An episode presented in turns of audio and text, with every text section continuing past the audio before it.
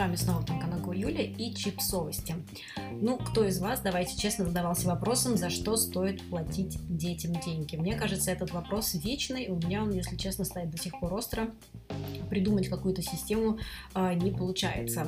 И тут э, мы нашли отличную новость, как одна британская мать убедила четырех детей помогать ей по дому при помощи вендингового аппарата. Ну, достаточно радикальный метод, но для нее он работает. Конечно же, вопрос, стоит ли платить детям за помощь по хозяйству, в каком случае давать карманные деньги. Ну, э, каждая семья решает самостоятельно, и вот э, мама из британского Нортумберленда э, решила, нашла способ, как убить сразу нескольких зайцев при помощи вендингового аппарата.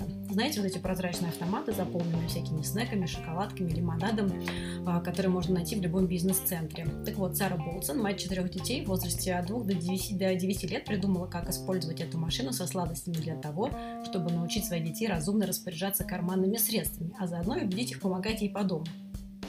Вот, потому что на время карантина Сара заметила, что дети не очень-то охотно делают уроки, домашние дела, ну, зато, конечно же, с большим удовольствием едят сладости и неполезные закуски так называемый comfort food. Немного поразмыслив, девушка купила подержанный вейдинговый аппарат за 100 фунтов и заполнила его лакомствами. Теперь, чтобы получить вожделенную шоколадку или пакетик чипсов, детям нужны деньги, а заработать их можно только честным трудом.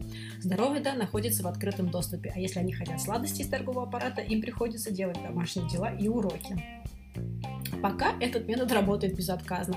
Однако женщина, конечно, не уверена, как долго это продлится. Чтобы заработать деньги на лакомство, дети набирают свои комнаты, загружают э, и разгружают посудомойку и моют молочные бутылки, чтобы вернуть их молочнику. Вот. Сначала э, дети негативно отнеслись к ее идее, но со временем втянулись и теперь просят самих родителей положить в их любимые сладости вендинговый аппарат.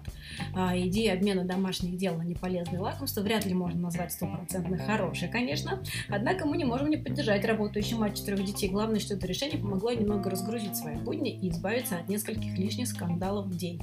А это уже дорогого стоит, согласитесь.